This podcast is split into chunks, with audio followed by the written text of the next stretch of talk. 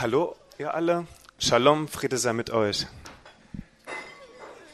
Ich bin sehr glücklich, dass ich hier sein darf und ich bin noch ein bisschen aufgeregt. Seht mir das bitte nach. Kann sein, dass sich mal meine Stimme etwas überschlägt. Ähm, ja, ist auch, glaube ich, das erste Mal, dass ich vor so vielen Leuten spreche. Ihr werdet heute meine Lebensgeschichte hören. Das ist nicht so selbstverständlich, dass ich die fremden Menschen erzähle. Und ich war auch zum Anfang noch nicht ganz entschlossen, das zu machen, aber ähm, ich bin jetzt gläubiger Christ und Gott hat mir einfach die Gewissheit gegeben, dass ich herkommen soll. Und ich bin heute überzeugt davon, dass es einfach eine super, einfach die richtige Entscheidung war, dass ich hergekommen bin. Um, ihr werdet einfach eine Suchtgeschichte wieder hören. Und ich bin schon mal froh, dass ich hier keinen, ja, keinen Stöhnen von euch höre. Ich selber habe mich gefragt, Mensch, ey, haben die überhaupt Bock wieder, vielleicht hören die alle möglichen Suchtgeschichten, die haben vielleicht gar keine Lust, wieder so eine Story zu hören. Und dennoch, das ist das, was ich euch heute erzählen möchte. Und ich möchte euch einfach zeigen, wie Gott an mir auch gewirkt hat. Vielleicht als Einstieg eine kleine äh, Anekdote. Ich bin jetzt hier ähm, vom, Braun, von Braunschweig hergekommen im Auto. Ich wohne jetzt in Braunschweig, bin eigentlich äh, in Halberstadt groß geworden, das ist gar nicht so weit weg von hier.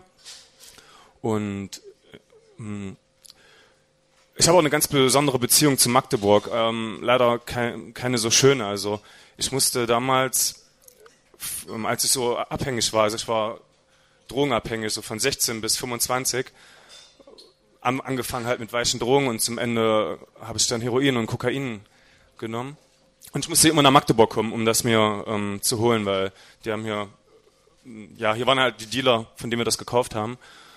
Und das ist so krass, so. wir haben eigentlich immer so alles gemacht, um irgendwie Geld dafür zu kriegen, um uns so viel wie möglich kaufen zu können. Und meistens haben wir uns dann auch das Spritgeld gespart, sondern sind einfach äh, an Tankstellen rangefahren und haben da den äh, Benzin geklaut, einfach, also einen Raub begangen. Mm, und ich weiß noch, ich habe jetzt hier geparkt, am Hassel, äh, Hasselbachplatz habe ich ins Navi eingegeben, bin hierher gefahren und habe einfach einen Parkplatz gesucht. Und da war so ein ganz großer Parkplatz, da habe ich mich einfach draufgestellt. Und wie ich da aussteige aus dem Auto, äh, fällt mir einfach auf, dass ich diesen Parkplatz schon kenne von damals. Und ich könnte mich einfach dran erinnern, wie ich da, wie ich mit einem Freund, ähm, wir waren wieder hier was kaufen und mussten quasi Nummernschilder wieder ummontieren, weil wir immer mit falschen Nummernschildern äh, Benzin geklaut haben und das auch noch eben einfach als Beschaffungskriminalität, kann man das ja so sehen, ist quasi so. Ne? Und er kannte irgendwie, wir haben eine Tanke angefahren, haben die abgerippt und sind dann auf irgendeinen Parkplatz gefahren, wo wir wieder die Nummernschilder abgebaut haben. Und auf einmal, als wir von dem Parkplatz runterfahren wollten, kam schon ein Haufen Polizisten in Zivil mit schusssicher Weste, mit Pistole im Halfter, abgesperrt, uns festgenommen, eingebucht. Wir haben genau vom Polizeirevier diese Nummernschilder umgebaut. Und das ist, diese das ist dieses Polizeirevier, dieser scheiß Parkplatz, wo ich heute drauf geparkt habe. Ich denke mir, ey Christian, ey, was ist denn hier noch heute los? Und das hat mich einfach auch so sehr wie so eine Zeitreise einfach zurückgeschickt an, na, nach damals und überhaupt diese ganze diese ganze ähm, Vorbereitungszeit, als ich dann wusste, ich werde hier heute zu euch kommen, musste ich mich mit so vielen Sachen wieder auseinandersetzen und das ist, ist auch schmerzlich für mich einfach. Es ist gut zu wissen, dass ich jetzt äh, seit 2008 abstinent lebe. Das ist ein riesen, riesen Wunder für mich, weil ich eigentlich des Todes geweiht war. Also ich, das klingt jetzt hart, das sind harte Worte, aber die kommen noch nicht mal von mir, sondern mein, mein Arzt hat damals gesagt, Christian, du bist ein Todeskandidat, du wirst es, du spielst hier wirklich mit deinem Leben und dabei merkst du das gar nicht.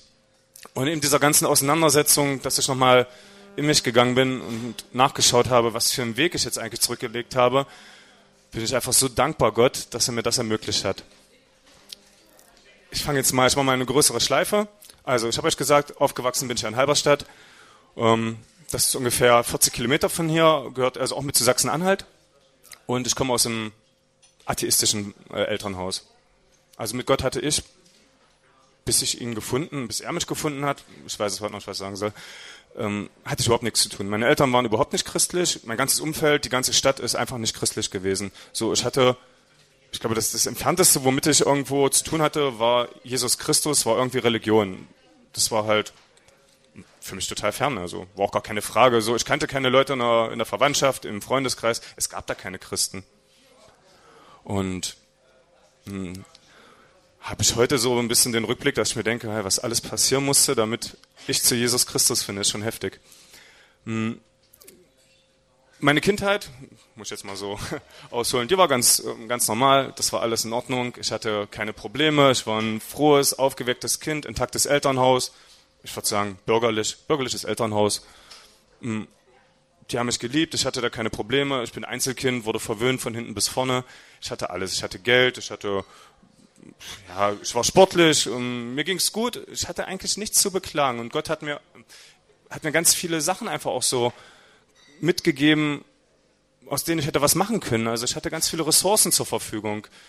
Ich glaube, man hat mir auch immer gesagt, dass ich einfach das Talent habe, auch äh, Leute für mich zu gewinnen. Einfach auf so eine nette Art. Das müsst ihr jetzt selber beurteilen, ob ich, ob ich das bin wirklich. Aber das hat man mir zumindest immer mal äh, zurückgemeldet, dass ich ähm, das gut kann, so mit Leuten kommunizieren, dass ich sehr, sehr fröhlich und herzlich bin.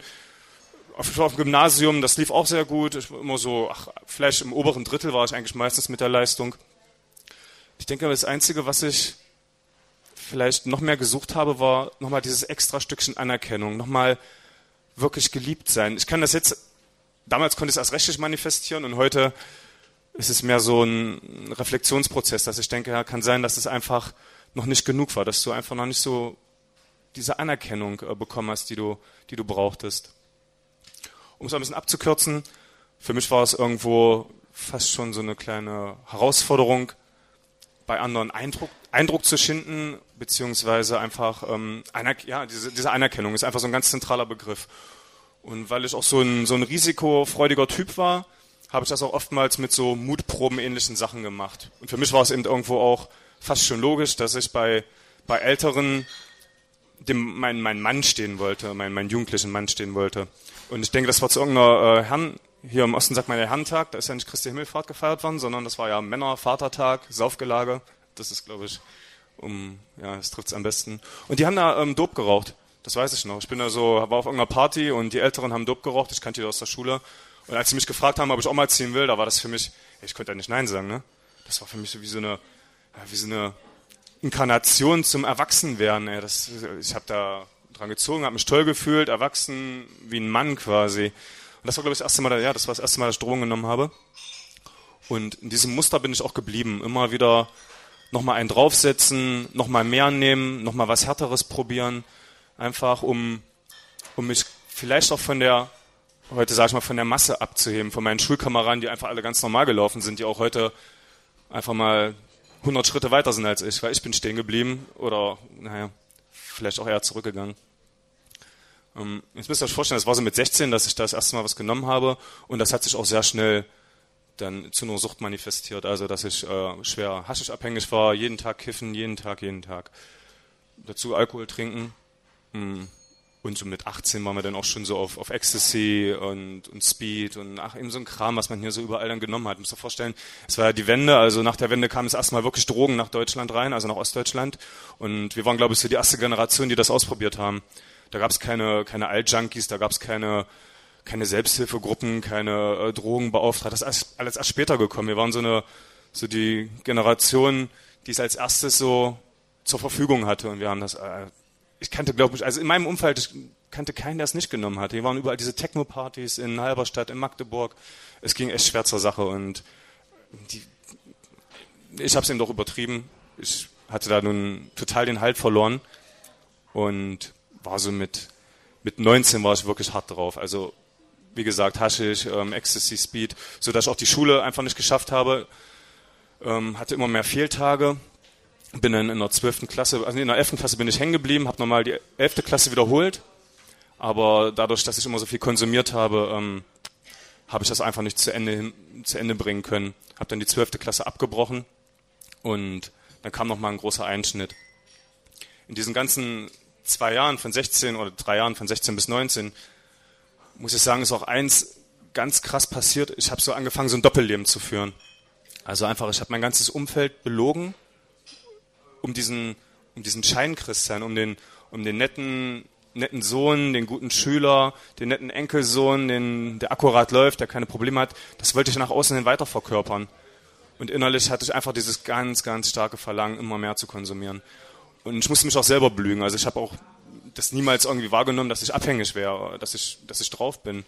Das war für mich so einfach von Tag zu Tag leben und nur dem Verlangen nachgeben, wieder was Neues haben zu müssen. Besorgt habe ich mir das Geld ganz oftmals ähm, durch Klauen, ganz viel durch Klauen. Und meine Eltern habe ich auch sehr viel beklaut dabei. Und das hat sich dann auch so zugespitzt, dass sie dann irgendwann nicht mehr darüber wegsehen konnten und mich auch direkt darauf angesprochen haben. Hey, sag mal, nimmst du Geld aus unserem Portemonnaie? Ich weiß nicht, wie euer Verhältnis zu, also wie das Verhältnis zu euren Eltern ist, geht mich auch wenig an, aber ich habe meine Eltern geliebt, ich liebe die heute immer noch und ich könnte damals denen niemals sagen, hört mal, ich habe ein Problem, ich bin hier drogenabhängig und deswegen klaue ich scheiß Geld aus der Tasche. Das, das war für mich gar keine Option, da Hilfe zu suchen. Ich habe die bis zum Ende habe ich die angelogen. Die könnten, die hätten mich dabei erwischen können, wie ich gerade das Geld aus deren Portemonnaie rausnehme. Da hätte ich, ich hätte irgend, irgendeinen Scheiß erzählt. Ich hätte denen nicht gesagt, ja, ich brauche das, weil ich mir heute Abend noch Stoff holen muss. Also könnt ihr euch vorstellen, ich war einfach schon so weit in dieser Lüge verstrickt, dass ich da nicht mehr alleine rauskommen konnte. Hm.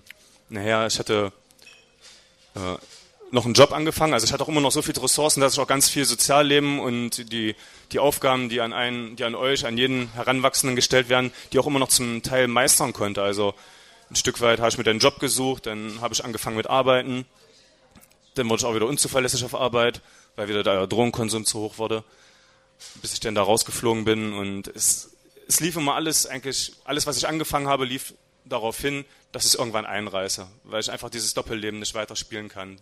Arbeit, also zur Arbeit gehen, morgens aufstehen, acht Stunden, das kontinuierlich durchziehen, das ging nicht. Irgendwann kamen halt die Tage, wo ich morgens ähm, keinen Stoff auf Tasche hatte und es mir dann wichtiger war, erstmal zum nächsten Dealer zu fahren. Ja, jetzt bin ich eigentlich schon mittendrin. Ähm, so mit 21 war ich schon doch sehr verzweifelt. Also mit 21 war ich wirklich schon so an dem Punkt, wo, wo ich gemerkt habe, hey, du hast ja richtig, richtig ein, ein Problem am Hacken. Und die Sucht, die outet einen irgendwann. Man kann das ähm, noch so lange probieren zu verstecken, aber ist auch immer ist auch Rat von Professionellen an die an die Angehörigen ganz oft, dass er sagt, also wenn sie das durchhalten können und die Zeit warten können, die Sucht wird es auf jeden Fall outen. Die wird zeigen, ob ähm, ob er lügt oder ob er die Wahrheit sagt, ob er drauf ist oder nicht. Und da war, da war dann irgendwann so ein Moment, dass ich ähm, nicht auf Arbeit fahren konnte, weil ich total entzügig war. Also so einen Affen hatte, so vom Heroinentzug und dann konnte ich halt nicht auf Arbeit, sodass ich dann auch irgendwo dann eingestehen musste, ja, ich habe hier äh, ein Suchtproblem. Und haben mich meine Eltern ähm, in eine Klinik gefahren, in eine Klinik hier im, im Harz, ist ein Diakoniekrankenhaus. Und da hat man mich zur Entgiftung aufgenommen. Das war meine erste Entgiftung mit 19 oder 20, ich bin mir nicht ganz sicher. Hm. Inzwischen habe ich, glaube ich, habe insgesamt acht oder neun Entgiftungen machen müssen. Und insgesamt habe ich auch drei Therapien gemacht, wovon ich dann eine ähm, auch regulär beenden konnte. Die ersten zwei, da bin ich äh, jeweils rausgeflogen. Jetzt kommen wir eigentlich mal auf das, auf das Thema des heutigen Abends auch wirklich. Hm, in diesem Diakoniekrankenhaus, da hat mir ein Arzt ein Lukas-Evangelium geschenkt. Einfach so ein kleines ähm, Pocket-Heft, wo nur das Lukas-Evangelium drin war und das habe ich angefangen zu lesen. Und ich weiß gar nicht, ob das mich direkt so ergriffen hat, aber ich konnte es zumindest durchlesen. Also das hat irgendwo, hat es mich doch gefesselt und diese Botschaft von Jesus Christus, die ich als erstes Mal wirklich ganz, ähm, ganz bewusst wahrgenommen habe. Einfach auch, weil ich, weil die mich auch mal ähm, einfach trocken bekommen haben, weil ich auch einfach mal durch diesen, durch diesen Nebel durchgucken konnte, der Vorhang sich weggezogen hat und ich dann das erste Mal auch wirklich nüchtern und clean bei, bei Verstand war einfach. Und ich habe dann dieses ähm, Evangelium gelesen und es hat mir Hoffnung gegeben. Es hat mir Hoffnung gegeben zu wissen, da soll jemand sein, irgendwie ein jüdischer Wanderprediger aus Nazareth, der, der, der soll für mich gestorben sein. Klingt total strange, oder? Klingt, klingt doch verrückt. Also, was habe ich mit Juden irgendwo aus Israel, ähm, irgendwo aus Galiläa zu tun?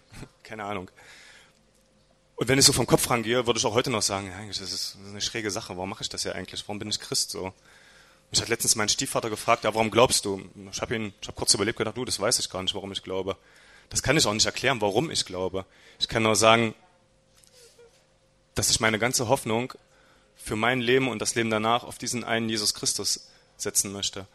Weil ich die Hoffnung habe, dass das stimmt. Aber ich kann es euch auch nicht garantieren. Das kann mir auch keiner garantieren. Das weiß keiner, ob es Gott gibt. Aber man kann es erleben. Ich konnte es erleben. Ich habe es erlebt, wie er mich persönlich berührt hat. Einfach nur dieses Lesen des Evangeliums hat mich persönlich berührt. Und es hat mich nie wieder losgelassen, weil ihr müsst euch so vorstellen, das war meine erste Entgiftung, danach kamen noch weitere sieben Entgiftungen. Also ich kann euch jetzt hier nicht erzählen, hey, da kam dann Jesus und hat's Bob gemacht und er hat alles weggenommen, danach, Halleluja, das war wie so ein Wunder, danach hat alles geklappt, das lief super. Ja, so war das nicht.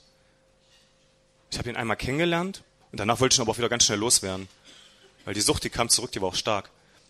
Und es ist aber einfach eine, Beziehungsgeschichte mit Jesus jedes Mal. Und der hat nicht losgelassen. Und ich musste irgendwann erkennen, meine Güte, jetzt hast du alles eigentlich auch wieder gemacht, um ihn wieder loszuwerden von deinem Leben. Hast wieder weiter Drogen genommen, hast weiter geklaut, hast noch schlimmere Sachen gemacht, hast Leute wirklich verletzt. Und dennoch hat er gefühlt, ich, ich, ich kann das, euch das immer nur so aus meiner Sichtweise, auch wirklich ganz emotional nur sagen, der hat immer wieder an meine Tür angeklopft und gesagt, Christian, ey, du, du, du, du, du verkackst hier, du, du haust dein Leben weg, aber ich bin da für dich. Also es hatte ich auch immer wieder so dieses, dieses ergreifende Gefühl, wenn ich mich total abgewandt hatte von ihnen und irgendwann wie so ein, wie, wie so ein verlorener Sohn zurückkam, er hat mich auch wirklich jedes Mal gefühlt wieder angenommen. Und ja, da bin ich natürlich auch sehr dankbar für. Jetzt müsst ihr das ähm, euch so vorstellen, dass ich immer weiter Drogen genommen habe. Ich bin davon nicht losgekommen. Ich habe wieder Entgiftungen gemacht, dann lief ich ein paar Wochen gut. Dann habe ich ähm, wieder angefangen zu nehmen, wieder rück, also wieder genau in den alten Trott reingekommen. Und was weiß ich, nach der fünften Entgiftung habe ich das erste Mal eine Therapie gemacht, also eine Langzeit. Immer wieder geguckt, hey, wie kannst du das schaffen? Wie, wie, wie kommst du hier raus? Es war aber immer mehr so ein, so, so ein Fluchtverhalten von mir. Letzten Endes, ähm, ich fasse es jetzt mal kurz, ich glaube mit 26 war mein Leben so dolle im Arsch, habe ich so viel ähm, kaputt gemacht gehabt, dass ich wirklich Angst hatte, dass ich es nie wieder schaffen werde, dass ich niemals den Absprung schaffen werde von dem Zeug muss ich dazu sagen, in, da war ich schon auch wirklich auf Heroin, Kokain, das habe ich mir auch als, so als Cocktail gespritzt. Also es war echt keine Pillepalle. Mein, mein damaliger Arzt, der Behandelnde, der hat, der begleitet mich heute noch, ist fast schon wie so ein Seelen, ähm, ja, wie so ein Seelendoktor für mich geworden. Hm. Der hat damals mich verglichen, der hat so ein Bild benutzt, Christian, du bist wie so ein, wie so ein Junge, der am Abgrund steht und dabei mit einem Netz Schmetterlinge fangen will. Also so diese, diese Blindheit vor der Gefahr, die habe ich nicht gesehen. Das war, das war einfach nicht da. Heute, wenn ich da zurückblicke, denke ich, ja, du warst echt nah dran, ey, dass du einen Löffel abgibst. Da hast du, hast du Schwein gehabt, ey. Und ich bin einfach aus diesem, aus diesem Prozess heraus, dass, ähm, dass ich immer wieder einfach von Jesus nicht mehr weggekommen bin, nachdem er, also ich habe beim ersten Mal, nachdem ich das Evangelium gelesen habe, habe ich auch einfach gebetet, habe ihn darum gebeten, dass er doch mein, dass wir Beziehungen haben können. Und seitdem ähm, lässt er mich nicht wieder los und da bin ich auch dankbar für. Und um jetzt mal mit den, mit den Drogen, das will ich jetzt abschließen, also mit 26 habe ich dann doch nochmal ähm, den Versuch gewagt und habe eine Langzeittherapie gemacht, auch in dem Krankenhaus, wo ich dann meine erste Entgiftung hatte. Und das hat dann glücklich geklappt. Also ich konnte das bis zum Ende durchziehen. Und nach diesem nach dieser Langzeittherapie bin ich dann in, in eine Adaptionsform gegangen. Das bedeutet also, dass ich nicht gleich nach der Therapie wieder ins Arbeitsleben zurückgehe, sondern ich habe dann ganz kleine Schritte gemacht. Bin erstmal in so, in so eine lockere Therapie, was man Adaption nennt, gegangen und dann nach der Adaption habe ich dann eine kleine, mir eine kleine WG gesucht und habe jetzt ähm, ein Studium angefangen, wo ich im fünften Semester bin und ja, habe jetzt auch eine nette Freundin und bekomme ein Kind jetzt im Januar. Das ist auch für mich ein ganz, ganz großer, wow, so ein Geschenk. So, ich weiß nicht, vor, vor fünf Jahren hätte ich mir das niemals träumen lassen, dass ich einmal, dass ich irgendwie nochmal ein, Kind haben werde, dass ich, dass ich mal so, ähm, ja, ja, mich so sicher fühlen werde, dass ich auch wieder Verantwortung für andere übernehmen kann. Also, das ist, das ist für mich ein riesen, riesen Geschenk, so was Gott da für mich getan hat, weil ich, ich hab's, das auch nochmal, um das rauszu, um das richtig rauszustellen, ich habe ja alles probiert aus eigener Kraft. Ich habe immer gesagt, du musst einen starken Willen haben, also du machst jetzt die Entgiftung, du musst einfach nur eine Arbeit haben, du musst Freunde haben, ähm, du gehst ja mal zur Selbsthilfegruppe. Ich habe ganz, ganz viel probiert so und dachte, du musst ja nur stark genug sein und das wirklich wollen und dann, dann wirst du das jetzt auch hinkriegen. Aber das hat einfach nicht funktioniert. Ich bin immer wieder auf die Fresse gefallen. Ich bin so lange auf die Fresse gefallen, bis ich auch einfach kapituliert habe und auch vor Gott im Gebet gesagt habe, hör mal, ich kriege ja das nicht mehr hin. So alles, was ich hier anpacke, das, das verbrennt, das, ver, das zerfällt zur Asche. Ich, ich schaffe das nicht einfach, was wirklich zu Ende zu bringen und das zu was Guten zu verenden. Hilf mir bitte, Gott. Und erst mit dieser, mit der Kapitulation und diesem Demütigwerden habe ich auf einmal ähm, ein neues Leben beginnen können, wo ich auch, wo jetzt auch Sachen gelingen einfach, wo ich auch Schulabschlüsse, Schulabschlüsse zu Ende bringe, wo ich auch treu sein kann, wo ich, ähm, wo ich ehrlich sein kann, ehrlich vor mir selber, ehrlich zu meinen Eltern. Ich habe wieder ein super Verhältnis zu meinen Eltern. Ich freue mich so. Wisst ihr, die, die Weihnachten, die sahen damals ganz anders aus. Entweder bin ich gar nicht erst hingegangen oder ich bin geblieben, bis ich, ähm, bis die Geschenke verteilt waren. Hatte da schon längst meinen, äh, meinen Dealer angerufen, in der Hoffnung, dass ich genug Geld irgendwie zusammenkriege unterm Weihnachtsbaum und dann ja, war wieder Vollgas. Und heute ist das so ein Segen, einfach zu Hause zu sein, entspannt, das genießen zu können. Und freue mich einfach, meine Eltern freuen sich auch, dass die nochmal Großeltern werden. Das hätten die niemals sich träumen lassen. Die sind ja auch irgendwie zu, ähm, zu Experten gegangen und haben denen ihre einfach ihre Sorgen auch geschildert und da wurde ihnen auch einfach zurückgemeldet, ihr, ihr Junge, der ist, der ist richtig ein Todeskandidat. Dass der da, das ist keine Pillepalle mehr. Und das ist einfach ein Riesengeschenk. So für mich ist das so ein Riesenweihnachtsgeschenk und darum auch nochmal, ja, betreffend der Frage von vorhin. Und das ist, das ist toll. Hm, ich möchte euch noch äh, meinen, mein Taufspruch, meinen Taufspruch möchte ich euch vorlesen, den mir mein behandelnder Arzt quasi meinen Seelenklempner zu meiner Taufe gegeben hat. Ich habe mich vor zwei Jahren habe ich mich taufen lassen. Das war ein Riesenereignis für mich. War so schön. Also mein Taufspruch steht im Psalm 40, Vers 3 und 4. Er zog mich aus der grausigen Grube und stellte meine Füße auf einen Fels, dass ich sicher treten kann. Er hat mir ein neues Lied in meinen Mund gegeben. Amen ich glaube, ich habe jetzt euch erstmal so die Geschichte erzählt und da gibt es auch wahrscheinlich noch ganz viele andere Sachen, die ich jetzt vergessen habe. Hm, vielleicht komme ich da nochmal drauf und wenn ich nachher die eine oder andere Frage ähm, noch beantworte. Und ansonsten danke ich euch erstmal, dass ihr jetzt mir so zugehört habt und ich wünsche euch erstmal noch einen schönen Abend. Danke.